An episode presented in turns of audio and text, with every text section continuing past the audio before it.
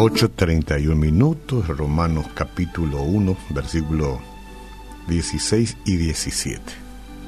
Porque no me avergüenzo del Evangelio.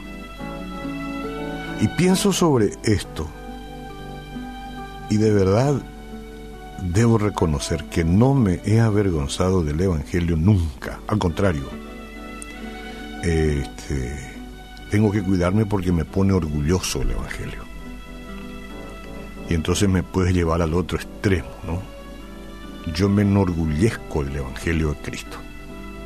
Ok, leamos cómo está escrito, porque no me avergüenzo del Evangelio porque es poder de Dios para salvación a todo aquel que cree, al judío primeramente y también al griego, porque en el Evangelio la justicia de Dios se revela por fe y para fe como está escrito, más el justo por la fe vivirá.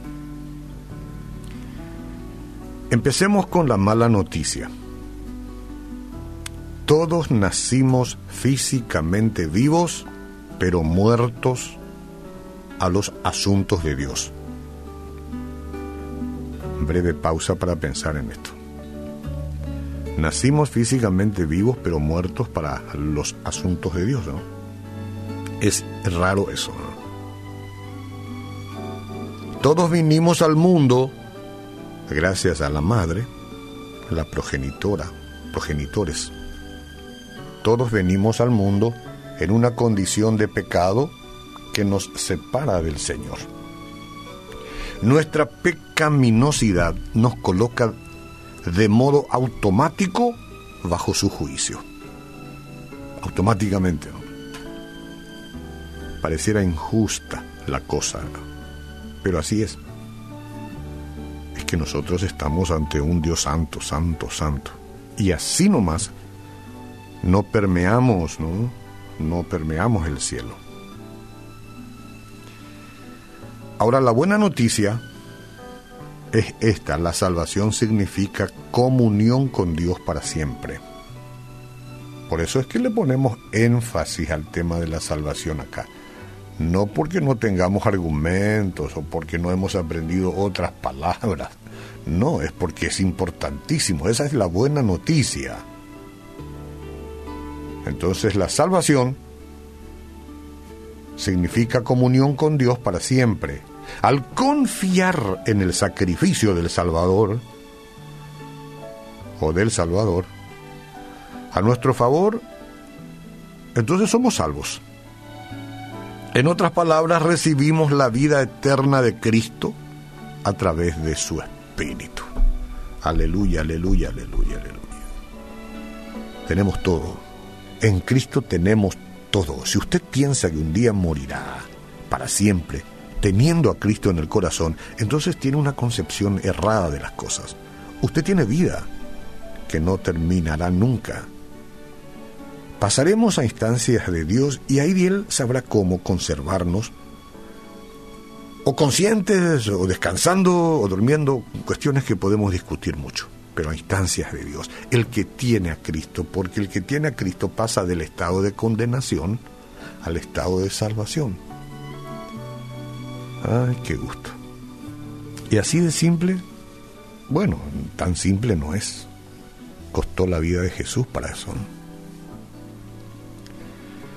Eh, ahora, tenga usted en cuenta que hay un enemigo que quiere que pensemos que la muerte física es el final de la vida.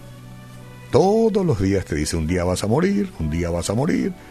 Murió tu mamá, ya murió tu papá, ya murió tu hijo. ¿eh? Entonces, nunca más, nunca más. No, no, un momento, un momento. Jesús vino para que tengamos vida y la tengamos en abundancia. Pero es una cuestión de tomarlo. La Biblia nos dice que la eternidad se pasará o bien con Dios en el cielo o en el infierno separados de Él. ¿Cuántas cosas hay o no hay en el cielo? Yo no puedo saber. ¿Qué cosa sea el infierno? Bueno, cada uno tenemos una concepción de eso, ¿verdad? si sabemos las cosas que no va a haber en el, en el cielo. No habrá más llanto, dolor, no habrá más dolor de muela, ya nadie más tendrá que operarse de apéndice, ya nadie tendrá cáncer, esas cosas sí sé que no habrá, pero las que sí van a haber, no sé. Eh, la gloria es de Dios y Él tiene sorpresas para nosotros. No habrá más muerte.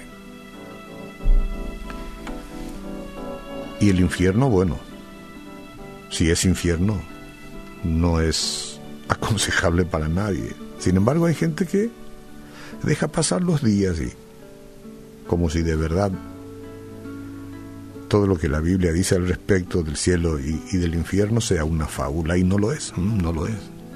Nuestra aceptación de la salvación del Señor es el factor decisivo de nuestro destino final, señora y señor, muchacho. Si rechazamos el sacrificio de Cristo, y, atienda bien porque voy terminando, si rechazamos el sacrificio de Cristo, no aceptarlo es rechazarlo. ¿eh? Entonces no habrá perdón de pecados, ni relación con Dios por medio del Espíritu Santo, pero sí por fe aceptamos el pago de Cristo por nuestros pecados y lo recibimos como Señor, eso es lo que quiero que acontezca en tu vida hoy, si lo recibes como Señor, si te arrepientes de una vida sin Él, entonces tendrás un lugar eterno con tu Padre Celestial. ¿Lo escuchaste una vez más? No rechaces. Dile a Jesús, entra en mi corazón, límpiame, lávame hazme nueva criatura.